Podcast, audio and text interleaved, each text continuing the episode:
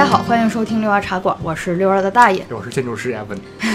嗯，我们今天是跟艾文一起，呃，跟建筑师艾文一起，对对对对对，来聊一下二零一九年在建筑圈比较呃讨论度应该算是最热的一条新闻了，嗯或者说破圈儿破的最厉害的一条哎对，啊、就是演员江一燕啊、获拿了一个国际建筑大奖。呃对这个建筑奖叫呃美国建筑大师奖。对，中文是这样子翻译的好像叫什么 Master Master Prize 然后什么乱七八糟，我也我也不是很清楚。这个奖的名字叫 Architecture Master Prize，呃，缩写就是 AMP。对，嗯，就是其实大家看这个名字，其实它们并没有美国这两个字了，就是并没有 American。其实，呃，就是就是最早在通稿里面看到的是所谓美国建筑师大奖，嗯，然后就是作为一个建筑从业者，你第一个想法可能是 ARA，它是是美国建筑师协会奖，嗯它是一个很有名的建筑奖项。嗯这个奖就是通常大家提到美国建筑大建筑大奖的时候，通常是提的是这个奖。然后其他比如说类似包括于密斯凡德罗奖，类似于这些会比较有名一点。嗯，那最有名的当然是弗雷对斯克嘛，对啊对的 对的。就是在咱们哎。哎我这说会不会暴露年龄啊？你说吧。就是咱们本科的时候，就有一位中国人得了这个奖。呃，对对，嗯王树嘛。对，然后当时对当时国家也做了宣传吧，相当于他是第一个获得这个奖的中国人吧。对，这个奖应该怎么说呢？应该算是呃建建筑界的诺贝尔奖，或者奥斯卡奖。对对对，就这种感觉基本上，像王树拿了这个奖之后，他基本上国内在国内就可以横着走了。我们先把这个新闻简单的讲一下。呃，我印象中这个事情最开始应该是呃娱乐圈娱就是娱乐媒体先是把它报道的，并且把它报道的时候就会说呃就是一致好评吧，算是，嗯就是非常正面的评价。对比如说先是恭喜呃江一燕就是获得了什么什么奖，对对对然后并且好像会简单的去介绍一下这个这个房子是一个什么房子，它的呃设计理念是什么，嗯然后最后然后就称赞一下，嗯就是说这个不愧是才女啊，对啊是什么呃家乡人民的骄傲啊，什么等等这这种方面的事儿。然后之后应该是，首先应该是这些娱乐媒体这样子嗯报道，之后我我们周围的朋友圈就会把这件事情疯狂的转发，然后就嗯在朋友圈里面爆炸掉了。对，对，其实最早可能大家觉得很反感，其实一个他江一燕作为这个房子的它本身的就是怎么讲，算是资金提供者或者是业主吧，对业主或者说甲方，嗯，对他去说褫夺建筑师的这个奖，这其实很可能大家会觉得嗯习以为常，或者说是感觉有种逆来顺受的感觉，因为建筑师毕竟是服务于金主的这样一个这个职业嗯，。甲呃乙方，哎，对，他是一个乙方，所以说就是爸爸让你干什么就要干什么，然后爸爸想拿想把你的奖拿走，他也可以。啊，也并不是啊，就大家也会，就是我我我看到有人说，就是嗯如果，呃，甲方都可以拿奖了的话，嗯那是不是所有的房地产开发商都是建筑大师了呢？对对对，所以这个问题就是一开始这件事情发生的时候，大家可能觉得、嗯没有人把它当成一件事来看，然后是因为通稿太多，然后用词真的是让人觉得有点不寒而栗，类似于，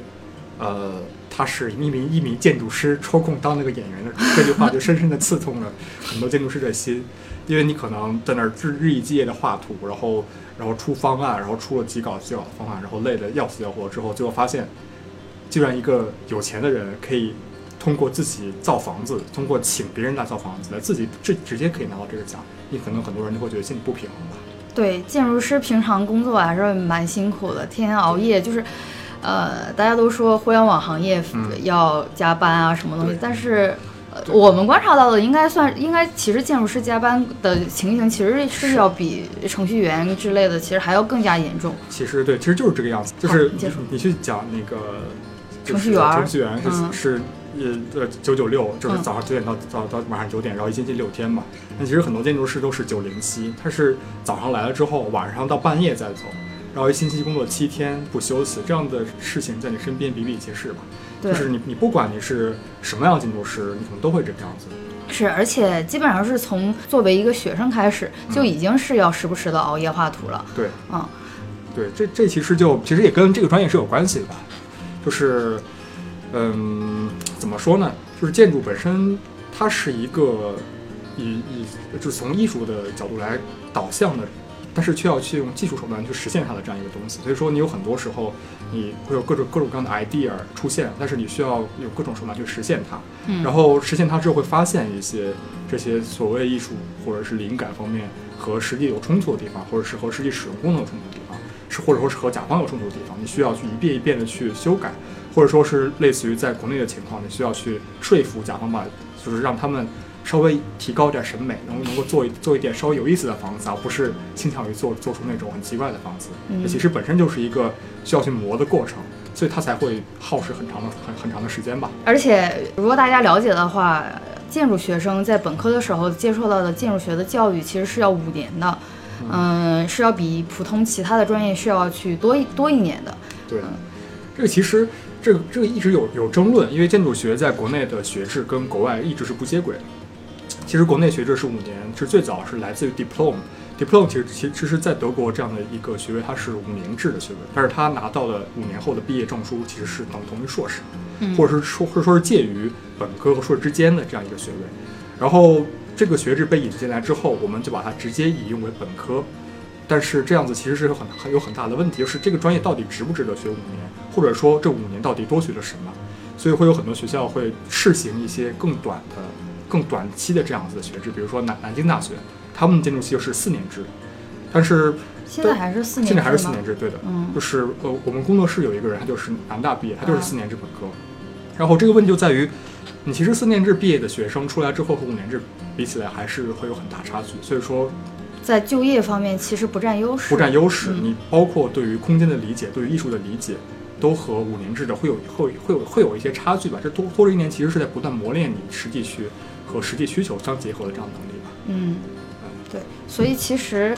嗯，大家其实对这件事情反感，也是因为大家你说作为一个学这个专业的学生，然后你本科五年，哎，五年的时间也不算短了，然后嗯其实拿的是本科的一个学位，接下来，然后有的同学还会接着去读硕士，对对对，然后，就硕士就三年起吧，对类似呃，建筑学也蛮少有。呃，一两年就能拿到硕士学位的，你可以算下你自己到 到现在为止读了多少年。啊、这个就不说了吧。并且其实像我自己啊，和我身边其实也呃也有很多人，就是哪怕你是在本科或者硕士毕业之后，其实还不是太好意思称自己为建筑师。哎，对我现在都不好意思称自己为建筑师。哎对，刚刚称称自己建筑师，不好意思，不好意思，有点不要脸了。因为，比方说，大家自己内心会有一些门槛，比方说，我还没有去考过呃医助对，职业呃职业资格证什么医助啊，然后或者说规划城市规划这边也有那个城市规划的那个资格考试。哎，其实中国对于建筑师或者规划师其实是世界上最为苛刻的国家。首先，你学制就比其他国家长，你可能十年呃七年八年吧，不说十年，七年八年之后，你作为一个硕士毕业了以后，你可能还要经过大量的复习与考试才可以拿到这样一个证书。对，但是你比如说你在瑞士，你如果是四年三年，它是三年加三加一，四年的本科加两年的硕士，毕业以后，你可以直接获得他们的职业资格。对，就是你通过了这个硕士阶段的考试之对你只要，毕业之后，你就是拥有职业资格的人。对就呃，然后你像类似于德国，它也是你毕业之后，你你你也不要去考试，你只需要把它所有的从设计到建造过程都经历一遍，然后老板给你写个证明，两年就可以拿到这个职业资格。但是我们不一样，建筑师的职业资格考试其实是一共有十一门制度，然后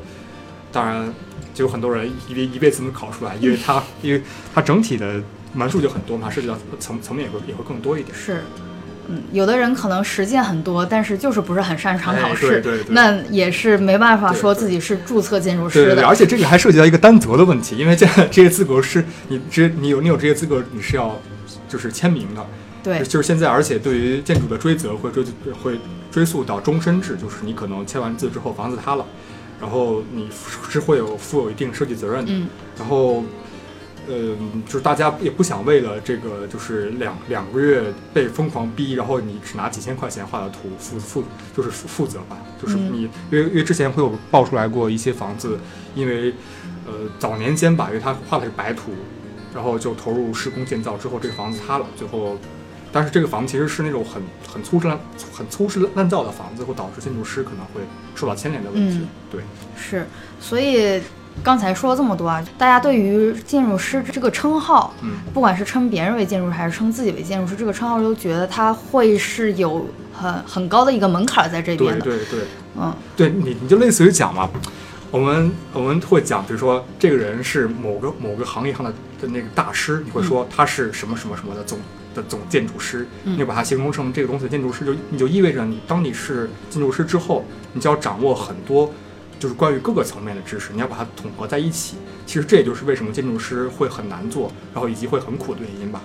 嗯，对，所以大家对于这件事情这么反感，其实这也是一层原因吧。第二个原因是，大家其实对这个奖也比较好奇，嗯然后有人就开始深扒，说这个奖到底是一个什么奖？对，这个这个奖其实我我我我反正没有听过，叫叫什么呃 American 啊、Master Prize 啊、呃 Architecture Master Prize，、对，然后翻译成美国建筑大奖。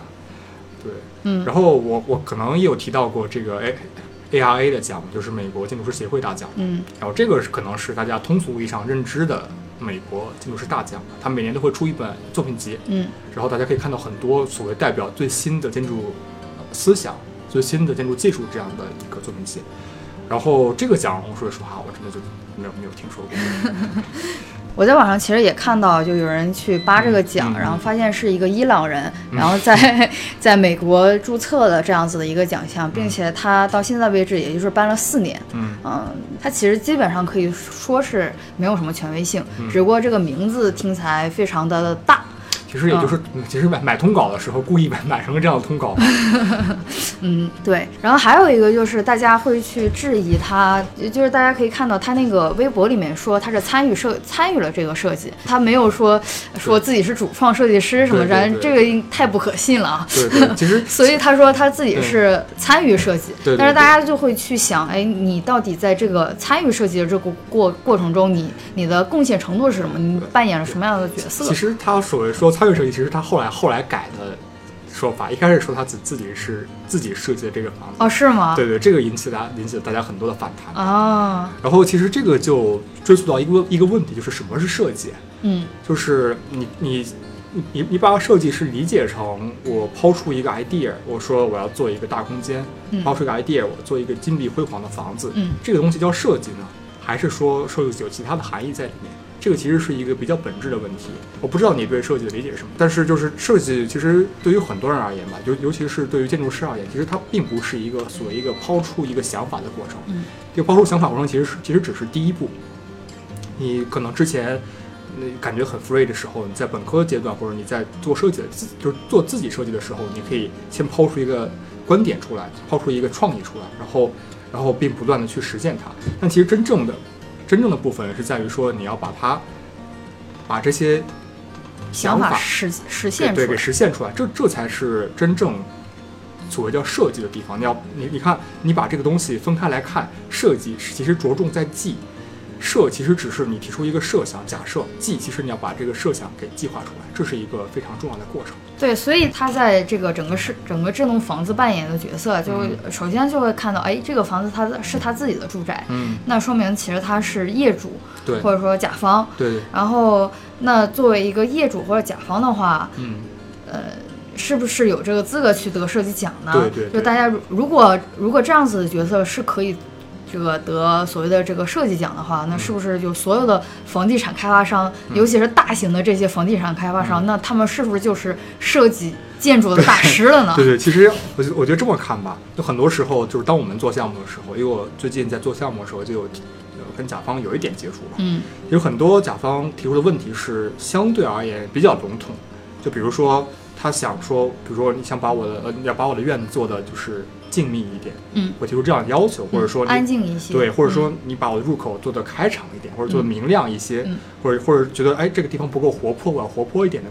这样子的甲方是通常我们认知之中会提要求的甲方，他抛出这样一个很很模糊的这样一个意向，然后嗯我们通过一些手法去实现它，然后但是也有一些很深度介入的甲方。就是他会深度介入到每一个层面，但但但是就是基本上现在而言就很就是就是愿意只提一个模糊想法的甲方的已经没有没有特别多了，但是现在很多甲方都会涉及到涉及到很深的细节，尤其包括一些专业性甲方，嗯。比如说像类似于地产企业，他们本身就会，他们就属于一个专业性甲，他们本身就会涉及到这个部分，比如说你拍楼梯，他觉得，哎，根据我们的这样一个标准，他觉得是楼梯不合适，嗯。他也会把这东西给你提出来。他们就属于这样一个相对而而言比较专业性的这样一个甲方吧。但是就是我觉得江燕可能在这件事里面，他本身就，呃，参与了，确实确实可以说他参与了部分的设计吧。比如说他会提出这个这个。呃，怎么怎么讲？这个泳池他想要的是什么材质做的呀，嗯或者什么？就是这个其实也算某种意义上参与的设计吧。但是你说他是不是算是负责这个设计，或者说他设计这个房子？我觉得就真不一定，或者说是完全不可以这么去理解吧。嗯，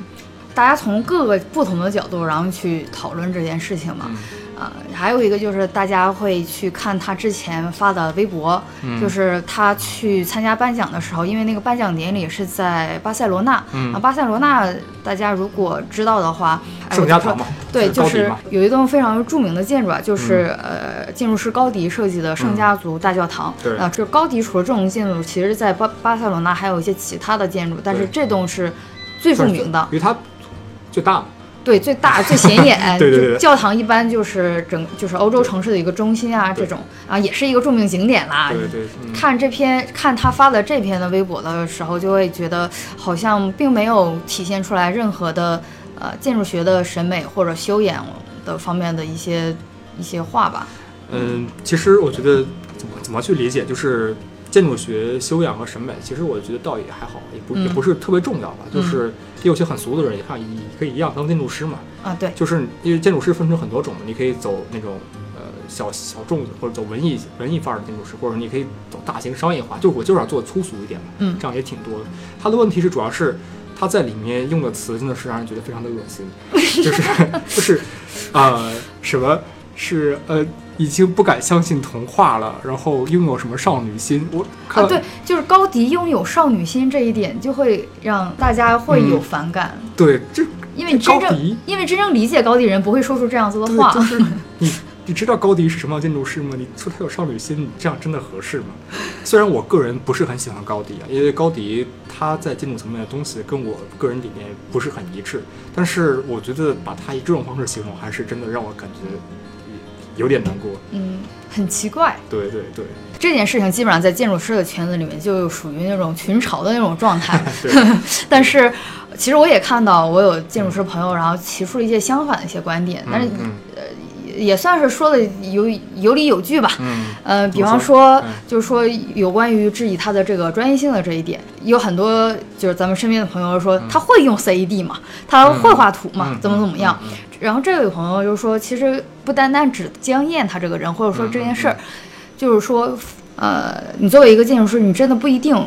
是需要一定要会 CAD，或者说一定要会画什么什么东西的。对，对我觉得你这个这这是朋友是吗？对就我觉得他理解其实跟我想倒是蛮像的。嗯就是我当然觉得这件事情本身是挺挺搞笑的，就是江燕或什么大胆这件事情很搞笑，但我也并没有觉得我我我会出来批判他或者怎么样。嗯，但是我看到我的好友圈里大家都纷纷问他你会画 CAD 吗？你会你知道你出过几版图吗？这种事情的时候，我我其实是感觉有一点不舒服的。嗯就是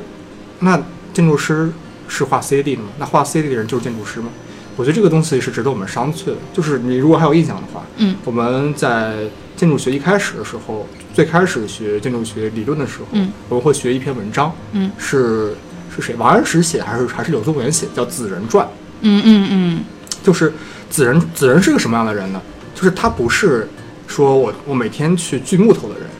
我或者说我我去搭石材的人，我去做斗拱的人，他是在在那指挥的人，嗯他知道什么地方该搭什么，什么地方该造什么，这样的人被称为子人。这个其实就是，其实就是在我们中国意义背景下是最最早的。对于类似于建筑建筑师这样身份的这样一个基本的介绍，就是你不应该是一个，你不应该把自己只定位成一个去实现这件事情过程的人，你也要把自己定位成一个去，就是作为掌握所有框架的这样一个人，这样一个定位去理解建筑师。对，其实大家其实平常也分不清建筑师和土，就是学建筑的和学土木的，对，和那个这这去工地搬砖的，对对对对对对，是有什么样子的区别？虽然我们平常就会就就自嘲为搬砖的，对对对，共性就是我们都是搬砖的。对，就是你说一下这个区别，对，区别其实其实就是怎你其实说白了怎么说呢？就是其实土木工程师是我们是我们的乙方，但是就是就是你可以经常看到你学土木的同同学会呃会会怎么讲？会自嘲啊，或者是会就是嘲讽建筑师嘛？因为建筑师老师会提出一些。就是很奇怪的想法，嗯，然后这些想法其实根本经不起推敲和计算，啊，你从这句话经不起结结构上面的推敲和计算，你从这个角度上你就可以就可以理解到，就是其实学土木作为结构工程师，他是基本上来讲是一个去核算或者是去计算或者是去实现建筑设计，嗯，就是它能否真正造起来的这样一个存在，嗯，就是建筑师是作为把想法给付诸于实现。但是这个实现的东西能不能够真真实实的在工地上被造起来，是需要经过呃建造师或者说是需要需要经过结构师他的他们的就是一起讨论，或者说是一起去做一一起或者说是呃计精精密计算都来的吧。就而且还会有很多建筑师嘛，就是建筑师呃行业也会有传统是对于呃结构特别精通的呃有这样的背景建筑师其实会比较尊敬的。呃，当你有这样的背景的时候，你可能，你对于建筑的一些到底能不能建起来，或者说一些结构体系更有数的话，那你其实在设计的时候其实是会有更好的拿捏的。所以说，这也是这样一个呃，建筑师上很多的一个比比较敬重有土木背景的人的一个这一点在里面。嗯，但是按照你刚才的说法，我觉得可能会有人去去质疑啊，就是说。那就说明这个房子能不能盖起来，也不是说你建筑师完全说完完全考虑到的问题。那你你岂不也是一个只知道指手画脚的提出你的想法的人了吗？对。但这个问题就就在这个地方，就是我们刚刚刚聊的，什么是建筑师？嗯，建筑师是应该就是去实现甲方想法的这样一个存在。那他的存在到底是实现他的想法，就意味着要把房子真实的建造起来。但是真实的建造起来的这个人却不是建建筑师，这件事情听起来是一个是一个悖论。那你建筑师到底是干什么的？对，其实你其实这么去理解吧。我觉得建筑师其实他是应该一个把所有的东西给统筹在一起的这样一个存在。就是你会发现，当你在实际做建筑的时候，呃，作为建筑师而言，你是会经常性的把景观师、把结构师。把管线师，呃，不，就是呃，管线工程师，就是市政，暖的市政暖通工程师叫过来，大家一起来讨论方案。建筑师起到一个什么样的作用呢？就是你把这些 idea 跟每个专业协调之后，得出一个方案来。就是说，土木工程师他做的是，我可以验证你的东西能不能实施，但是其实他真正方案实施的过程是这样一个不断经过推敲和打磨的过程，而这个过程就是建筑师应该去负责这样一个。但我个人是觉得，因为我们本科时候的教育，就一开始我们的那个设计课，然后老师们一直就会去强调，嗯，你要去关注空间，对，关注空间，对，所以我的理解其实是建筑师操作的操作的对象其实是空间，嗯，是你去你去通过空间方面的各种的处理，对对对，然后去实现甲方想要的那些什么，我要一个明亮的，我要一个。呃，什么高大上的？我要一个富丽堂皇的什么这些想法。对。然后你操作的这个空间的这个对象，嗯，你会去用，比方说空间它互相之间的关系，或者或者材料会烘托的一些氛围，或者等等的一些手手法吧。嗯。你去实现那些甲方的一些意见，而这些空间是不是真正能够去落地实现？这个可能是确实是需要有这个结构方面的一个支持。对对对，我觉得其实这么这么理解其实也是可以的。嗯，我我刚刚讲的意思其实就是怎么讲呢？因为空间这个东西嘛，确实是呃，我们建筑师是可以讲操作空间。但什么？那什么是空间？其实就是呃，也是一篇古文吧，叫“凿户有以为室”嘛。嗯，就是就是当其无嘛，凿户有以为室，就是其实就是那些架构。中间的部分，或者说是墙中间的部分，这个东西叫做空间。所以说，你建筑师操作这个东西确实是，但是它通过是要通过这样一个建造的手段去操控，而这些手段就是要通过你去和景观师和和暖通工程师和结构师协调之后，去验证它是否成立的这样一个存在。对，我觉得你讲的确实确实是这个样子。嗯，就是通过操作空间，其实是怎么样把这些东西都能统筹到一起，其实是通过空间方面的一个操作，嗯，是吧？对，这就是这种感觉。对然后其实还有一点，嗯我们刚才就是说，大家就是觉得特别不平衡的一点啊，嗯就是说。啊，我老子学了五年或者学了七年八年的建筑，其实所谓的去强调这个时学习的时间非常长这一点，嗯其实说我是经过专业化训练的，嗯嗯并且我我比方就我我可能都不一定敢自己称为自己为建筑师什嗯，么的，对 对对，但是其实你也可以反过去头去看，很多建筑大师确实他就没有去经过哎 对对，专业训练。这个比方说就，对，就比方说，就是大家可能会比较熟悉的安藤忠雄，对，日本建筑师安藤忠雄。安藤他比较有名的建筑，比方说，呃，他在日本的光之光之教堂，还有水水之教堂，对筑基他的筑基的长屋，对筑基长屋，还有他在中国有都有些什么作品？他给那个肉联厂做过一个，哪儿的肉联厂？就是呃雨雨润，呃是雨雨雨某肉联厂做一个什么房子，还蛮有名的。哎，好像那个呃，上海是不是那个同济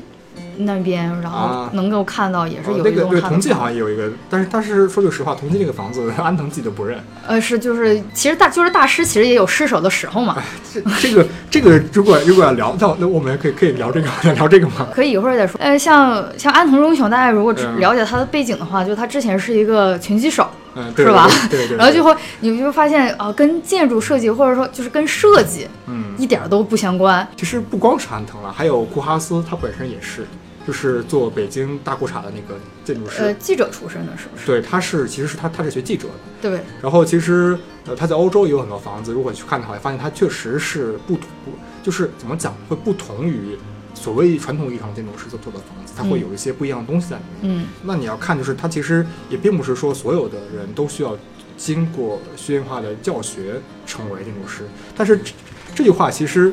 这么讲是没是没错的，但是这句话并不意味着说你不需要经过培训，不需要通过通过训练就可以成为建筑师。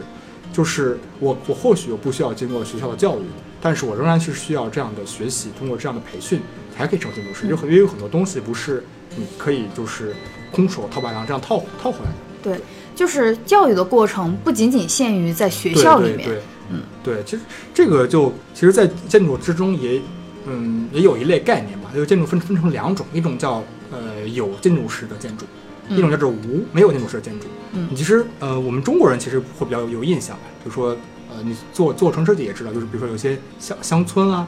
它本身的形态是很美的，嗯，或者说它有它会无意识间的造一些东西，比如说造祠堂会有一些什么样的讲究，或者说它无很无意识间的，比如说民居啊，像福建土楼啊，它无意识之间的会形成自己的一些形式或者空间格局。我们称这样的建筑师，呃，称这样的建筑叫做呃没有建筑师的建筑。嗯另外一部分是类似于，比如说呃刚刚讲到的 CCTV 大楼啊、鸟巢啊、呃人民大会堂啊，或者说是什么香山饭店呀、这些东西都是有建筑师的建筑嘛。嗯是它是它也是可以分为两类的。所以说，其实从这个意义上而言，就是你说需要经过学院化的学习去成为建筑师，它确实是一个主流的方式，但是也不代表着就是其他方式不可以成为建筑师。但是嗯它不是唯一的方式。对对对对，但是你确确实是需要通过训练嘛，你不能说我抛出一两个 idea，我就认为我就是建筑师，这这确实是很难去很难去让人信服的。嗯甲方是甲方是当然是有自己的所有的一套逻辑，就是就是你说怎么讲，呃，就是甲方认为自己是建是建筑师，然后建筑师是绘图员，对，其实还有这样子的一这个一一种观点吧。就那你那那你要啊，如果从这个意义上讲，如果甲方作为把自己当成建筑师，然后认为我建筑师绘图员的话，那他其实完全不需要建筑师，他只需要雇一两个拥有建建筑师资格的人就可以了。他嗯为什么还需要建筑师呢？这件事情就说就说明了问题啊。对，就是你很难想象一个甲方直接去找土木的结构的工程师，对对，然后就能实现完成一个房子。其实你要如果说说到这个地方，其实现在行业里有一个统合的趋势，我觉得我我我知道，我我觉得你你也应该会知道，就是、其实现在会开始去讲，就是呃建筑师责任制的时候，就会提到一个点，就是在于现在会有总包的概念。嗯就是你不再是说甲方提一个，甲甲方出钱提一个概念，请建筑师，或者是让建筑师再请呃结构师再请软软通师来做啊。它现在是一个，比如比如说是整个所有的体系都在一个那所有的这个这个不同的呃部分都在一个体系里去去完成。嗯，从一开始的立项，然后到设计，到到就是怎么讲结构介入，到真正实施，都在一个地方去完成。就现在开始会去提这个概念，嗯或者说哪怕不提这个概念的话，你也是会出现一种总包的概念，是类似于甲方告诉你我要开发这块地，然后从策划开始到最后实施为止，会有一个公司来完成。就这种趋趋势趋势，其实也是现在逐渐明显的。就是它环节越少的话，其实就是责任更加集中一点，就是最后这房子塌了就可以直接问责这整个一个公司，这其实也是现在一个趋势吧。嗯是。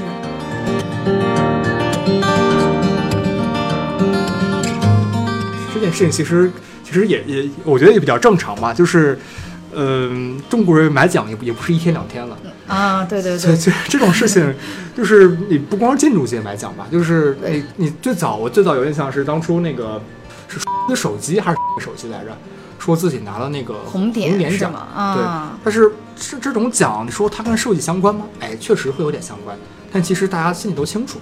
有很多这种类似的奖，其实它都是买来的。嗯，然后这个其实是比比比较广为人知的事情，然后还有一些其他类似但是，就但是他会就是打一个信息差吧。对一个国外的奖，可能大家对这个奖到底是什么样的底细，可能不是很清楚对，对对，然后所以你就可以去吹嘘这个奖。对对，你打一点洋字母再上去，大家突然觉得这个东西洋气扑鼻，就觉得受不了。嗯，哇，这个太厉害了。嗯，但是很有可能这个奖就是没有什么权威性，然后很容易的就会去能够拿到。对，其实我我之前在国外读书的时候，就很有很有很多野鸡奖，野鸡到什么程度？就是、嗯就给钱就给钱就给奖，嗯，嗯，就是这让人想起什么？就是想让人想起那个就是拿到克克莱登大学的呃克莱登大学学位的呃围城里的那个主角那个方方方方方方方鸿渐嘛。对对对就让，人想起方鸿渐嘛，方鸿渐的那个文凭就是买来的嘛。然后其实其实我觉得这个东西都是买来，因为真真的他们会有，而且现在好像开始逐渐的会针对中国形成这样这样的产业链，就是我只要注册一个机构，呃，说是自己说自己是一个奖，然后然后就是花钱让让你来买奖，然后就可以。那这种这种东西其实。说句实话，不光外国人会做，中国人中国在外国的人也会干这种事情，嗯就是只要只需要在当地机构注册一个什么机构，都不需要花钱，好像一百欧元不到，嗯，注册这样一个机构之后就可以开始干这样的事情。对啊，就这个这个就是大家扒出来不也是这样吗？对对对对就一个伊朗人在美国注册的，对对对对对然后并且也就开了对对对四年。呃，还有一个就是他获奖的人百分之七十都是中国人。对对对对对，就这件事，如果他不是拿他不他不是一个就是演艺从业人员的话，但大家都不会不会不会把它当成一件事情，因为这种奖，说实话实在是没什么重量重量性。是，其实就是这件事情爆出来之后，就咱就咱们周围的那个。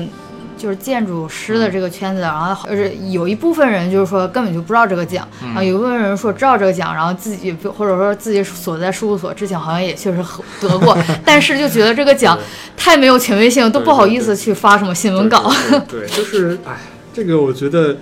这种信息差，其实我们其实国内有一种心态，就是洋玩儿，就是来自洋人的东西，会天然带有带有带有一种光环感。嗯，就是它只要带点英文字母，你会觉得它这逼格很高。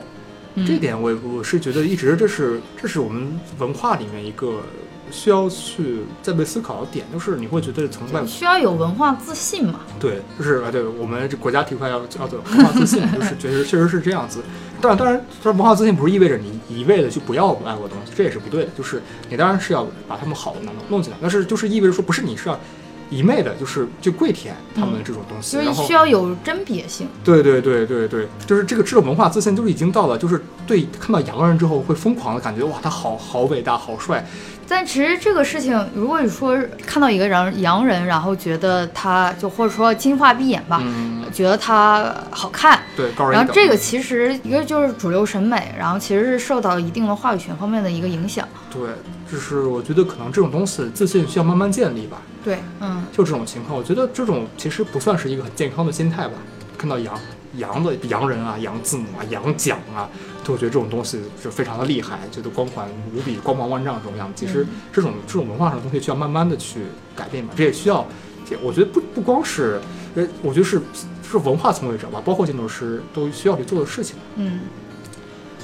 啊，那这既然聊到这个，我觉得还可以继续聊下去的是，嗯其实想做建筑文化自主是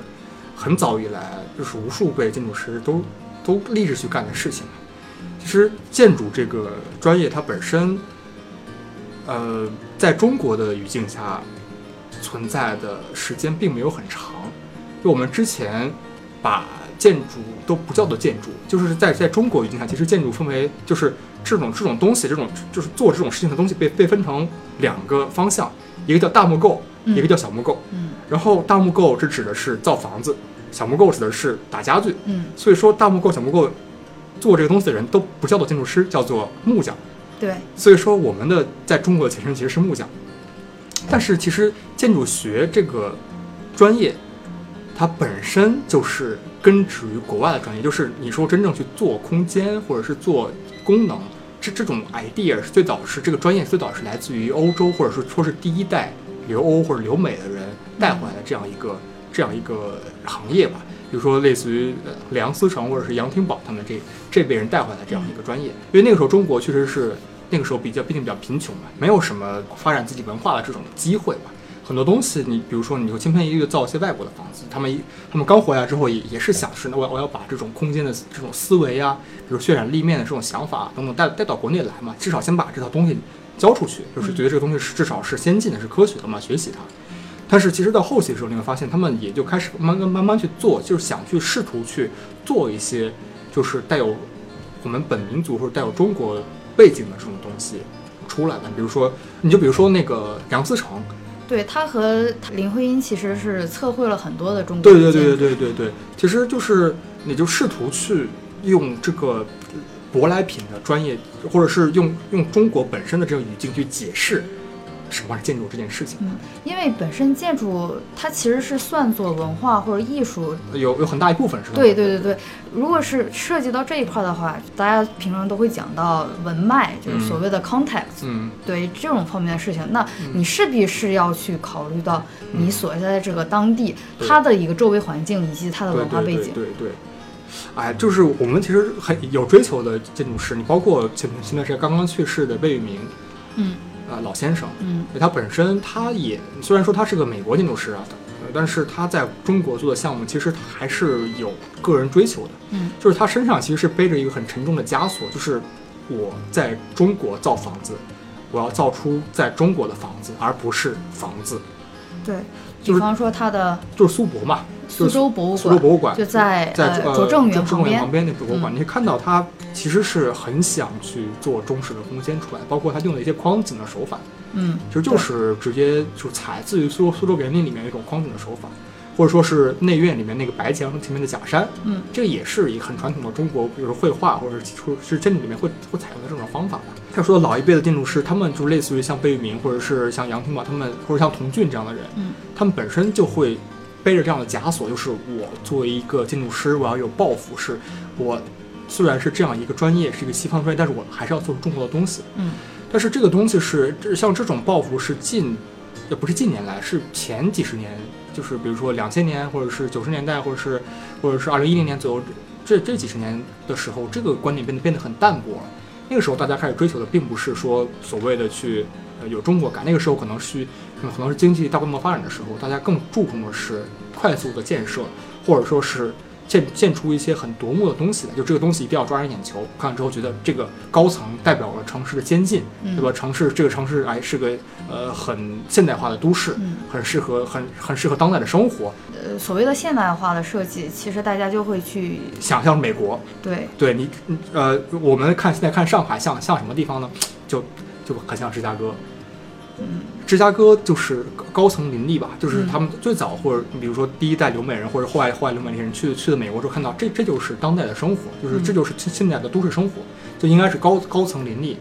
哦然后他们回国之后也会对城市产生当然，但是高层确实它不是说只是一个臆想的问题，它本身也涉及到呃集约利用土地，或者说是呃怎怎么讲呢？就是这个我觉得你应该会比我更懂一点，就是城市中心区嘛，就为什么会要会会需要会需要造高层，对吧？这种东西，但是但是就是你去在就是从两千年左右的时间，你去理解那个时候建筑师他们他们做做房子的时候，他们会觉得是建筑应该是嗯如果是呃涉及到住宅的时候，就需要进行大规模的建造。那那什么样的方式能够更快、更迅速的做出更多的住宅，能够满足更多人的需求？那这个时候文化属性就反而不就抛就抛到第二位了。嗯第一位是满足基本的居住需求。嗯这个时候的房子就可以看到，大概是两千年或者是九十年的房，那个房子都很丑，它可能加一个屋顶，然后下面就只是排排排排排排排平面而已。嗯然后，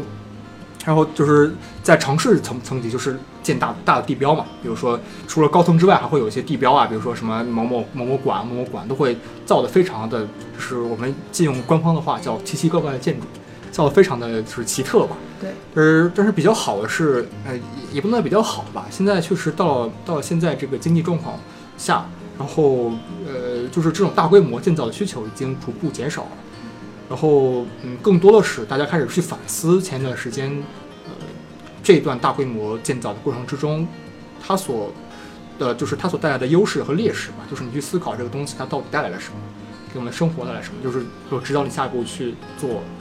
下一阶段的设计吧。就现在很多建筑师开始反思之前那样做是不是不合适。嗯所以你会发现，类似于万科，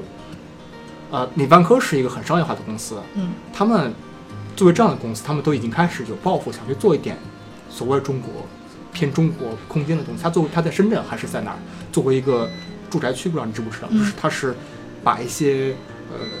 是呃是片儿墙啊跟房子结合在一起，做了一整套的一个住居系统在里面。嗯然后你包括说呃呃提一下王树吧，嗯他做他也做了一些这种，他他也想去实现一些中国传统的呃家族概念，就是他他比如说你在高层之中，呃去实现一些中国的这种家族概念，嗯呃就会试图去找寻一点自己文化的东西吧，那慢慢的会会好一些。我觉得我很乐观的是，可能在未来十年二十年之内，你可以看到很多还蛮有一些带有你可能认为它，你可能认为它不是很。不是，就是不像是以前的那种老房子一样，有是那种破屋顶的方式去建造，但是它可能会带给你一些这种你能感觉到很熟悉的这样的空间感受，但同时它又不至于让你感觉到很难用。嗯就这这是目前让人感觉比较好的。其实这一点就是我们正在学习日本嘛，就是我们其实是在走日本人的路嘛。一开始去是想去西化，做一些好用的东西，慢慢的是想有自己的想法，最后是把自己的空间或者自己的这种呃美学情趣，去把它以就是我们当代需要的空间的方式去阐去阐释出来，这样子他们会形成自己独有的一套建筑学体系。这其实也是我们现在会去追求的东西。嗯嗯，我们把这个话题稍微往就扯到这个新闻本身上，嗯就我们刚才其实说到了好多，就是其实是从这个新闻其实是扯到我们自己这个建筑专业方面的一些引申方面的一些讨论，嗯但是这个新闻其实后面有一个后续，嗯，就是 房子被查了是吧？就是这这这栋房子，因为它炒得太热了，所以就是大家都开始关注了之后，发现应该说它是一个违章建筑。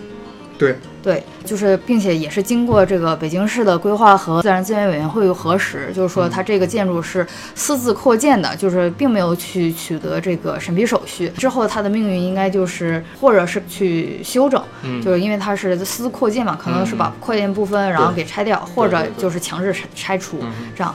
啊，有关于有关于这个话题，行业内的从业者，然后大家都会去关注呃规划相关的一些公众号吧，比方说中国城市规划，其实也嗯也针对于这个问题啊，顺便向大家科普了一下这种。呃，它是不是真的就是说，呃，为没有取得这个规划审批手续，并且把嗯这个官方文件然后都给呃放放出来了嘛？嗯既然这样子的话，那这栋别墅之后它的命运会是怎么样的？嗯这个公众号里面其实跟大家也科普了一下，主要后续的一个处罚措施的话，就是呃在一定期限内就是勒勒令改正，并且会罚工程造造价百分之五以上百分之十以下的罚款。嗯嗯，如果是没有办法说是进行这个影响的改正的话，那就限期拆拆除。啊，就不能拆拆除的话，就没收实物或者违法收入，并且就处以百分之十以下的罚款。嗯啊，所以现在这种新闻，我觉得就跟我们平常接触到很多新闻，呃，一的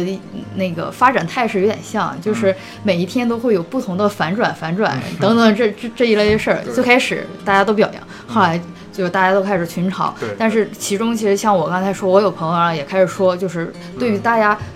嘲笑他的这个内容本身，然后其实是大家有点嘲笑过了。比方说，你会画 CAD 吗？然后什么什么？因为你作为一个建筑师，你你不是一个画图匠，所以会不会 CAD 什么这个其实嗯并不是，呃，你需就是讨论的重点吧。对对对然后就是会有人就说发出这样子的声音，然后最后哎，让大家其实一开始都没有想到的是，它居然是一栋违章建筑。对，最后发现这个房子居然要被拆掉。对，确实是，我是觉得怎么怎么样去讲，就是你有时候做很多跨界的事情，或者说是，我觉得这些事情也不叫跨界吧，就是有很多很专业的事情的话，可以交给专业的专业的人士去做。嗯比如说你看你生病了，你就去找医生，医生会告诉你该吃什么药。你不要问你妈，你或者是不要去问算命先生，他他告诉他告诉不了你该该吃什么药。算命先生说你回去吃吃两单吃两单观音土你就好，你吃完之后你就死了。嗯就是我觉得还是把专业事情留给专业人士去做。呃，倒不是说建筑师有多么的厉害，但是各如果各位在装装修你在你在装修自己的房子的时候，你可能就会突然意识到，其实这并不是一件非常轻松的事情。所以说，就哪怕是你装修房子这这一点点非常小的事情都会如此的话，你其实把它放在整个建筑之中，你会发现它其实是一个会涉及到很多层面的一件事情。然后这也就是建筑师为什么呢需要存在